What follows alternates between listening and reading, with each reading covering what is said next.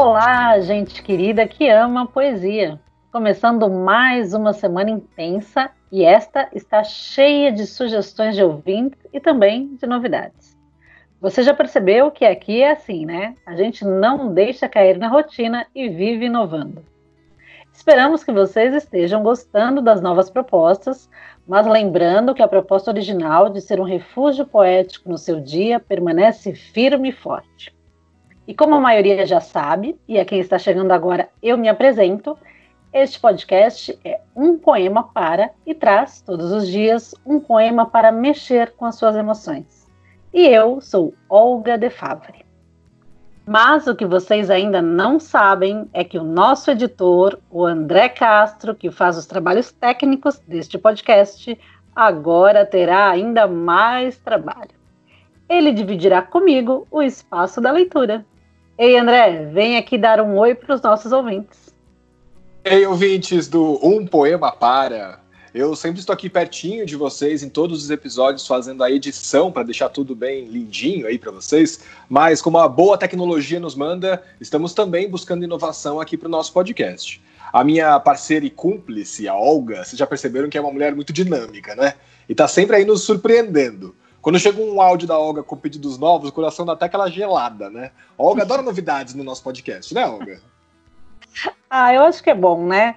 A gente começou esse podcast com a proposta de ser um poema para despertar, um poema para quietar. Depois começamos a gravar um poema por dia. Na semana passada nós tivemos aquele especial Vidas Negras Importam, que os ouvintes puderam ouvir outras vozes. E agora eu te convido a dividir comigo a locução das poesias e das apresentações. E vez ou outra você pode aparecer por aqui e dar um alô para os ouvintes, assim eles ouvem as nossas duas vozes.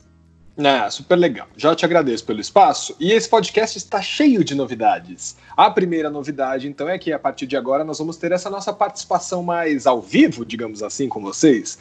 A gente também inova aí no formato. E aí, vez ou outra, a gente vem, bate um papo sobre poeta, bate papo sobre poesia, sobre alguma semana temática. Mas também em alguns outros episódios a gente segue com a vida normal, com a introdução sobre o poeta e, claro, a poesia. E também, a partir deste episódio, eu ficaria aqui mais pertinho de vocês também com a minha voz. Aí na tentativa de cumprir essa baita responsa em ler os poemas de alguns poetas aí na nossa semana. É uma responsa mesmo, mas eu acredito que com a sua voz e a sua interpretação, esse podcast tem muito a ganhar. E como sempre, fica aqui o convite para que vocês, ouvintes, interajam com a gente nas nossas redes sociais e comentem o que vocês estão achando dessas mudanças e dos poemas lidos na semana. André, aproveita, já faz o serviço e conta aí para eles quais os endereços das nossas redes sociais. No Twitter estamos com arroba um poema para. No facebook.com barra um poema para, criamos lá uma fanpage, aproveita, dá um like lá, dá um curtir na nossa página, e é muito legal porque você pode também receber as notificações de quando temos poemas novos. No Instagram somos arroba umpoemapara.podcast e lá a gente sempre posta também as fotos dos nossos poetas e os bastidores aqui das nossas gravações.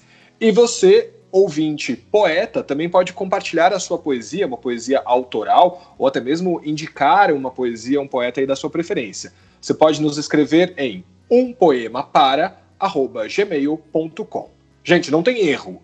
Em todas as redes sociais estamos lá. É arroba umpoemapara, certo, Olga? Certo, André.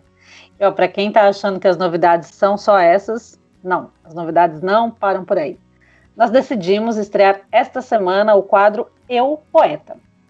É um episódio no qual a ideia é apenas ler a poesia sem detalhes sobre o autor.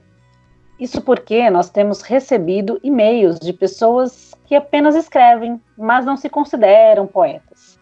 E também nós temos diversas revistas, fanzines, jornais alternativos com bons poemas, mas sem detalhes sobre o poeta. Então, nós faremos a leitura desses versos apenas com o nome ou pseudônimo do autor. Assim a gente não deixa passar nada e os nossos ouvintes ficam mais à vontade para sugerir poesias escritas por eles, sem a pretensão de ser um poeta apresentado com histórico, biografia e publicações. E a Olga adora quando os nossos ouvintes enviam ou poesias autorais ou indicações de poema, né, Olga? Ah, eu acho que é tão legal, né? Senão a gente fica aqui procurando poetas, tem tanto poeta para ser divulgado e tanta coisa que a gente não conhece, né? E aí, quando chegam essas sugestões, a gente vai ampliando o nosso repertório. E, e, é bom saber também o que, que os ouvintes estão querendo ouvir, né? Por exemplo, a Mari Mazieiro, que esta semana sugeriu o famoso poema José, de Carlos Drummond de Andrade. Eu desconfio o porquê dessa sugestão, devido à semana conturbada política que nós tivemos, mas é melhor deixar que os ouvintes tirem as suas próprias conclusões, né? Nós já gravamos alguns poemas do Drummond aqui, vocês podem ouvir passeando pelos episódios. Mas sobre o poema José, fique sabendo que ele foi publicado originalmente em 1942 na coletânea Poesias. Então, basta de prosa e vamos à poesia. Ah, não, Olga, calma. Deixa eu fazer às vezes aí. A minha estreia como locutor. Vai lá, André. Claro. Quero agradecer, claro, primeiramente os nossos ouvintes que seguem aí embarcando na nossa viagem. E para esse episódio de hoje, atenção, ouvintes, basta de prosa. Vamos à poesia.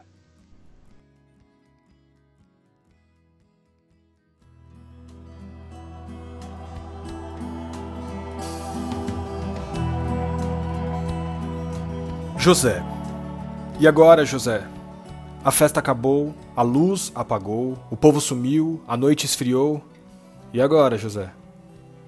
E agora você, você que é sem nome, que zomba dos outros, você que faz versos, que ama, protesta?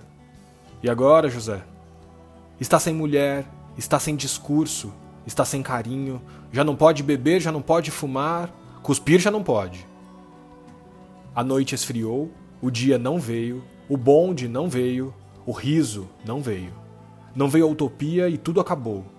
E tudo fugiu, e tudo mofou. E agora, José? E agora, José, sua doce palavra, seu instante de febre, sua gula e jejum, sua biblioteca, sua lavra de ouro, seu terno de vidro, sua incoerência, seu ódio. E agora? Com a chave na mão, quer abrir a porta. Não existe porta. Quer morrer no mar, mas o mar já secou. Quer ir para Minas. Minas não há mais. José, e agora? Se você gritasse, se você gemesse, se você tocasse a valsa vienense, se você dormisse, se você cansasse, se você morresse. Mas você não morre. Você é duro, José. Sozinho no escuro, qual bicho do mato, sem teogonia, sem parede nua para se encostar, sem cavalo preto que fuja a galope, você marcha, José. José, para onde?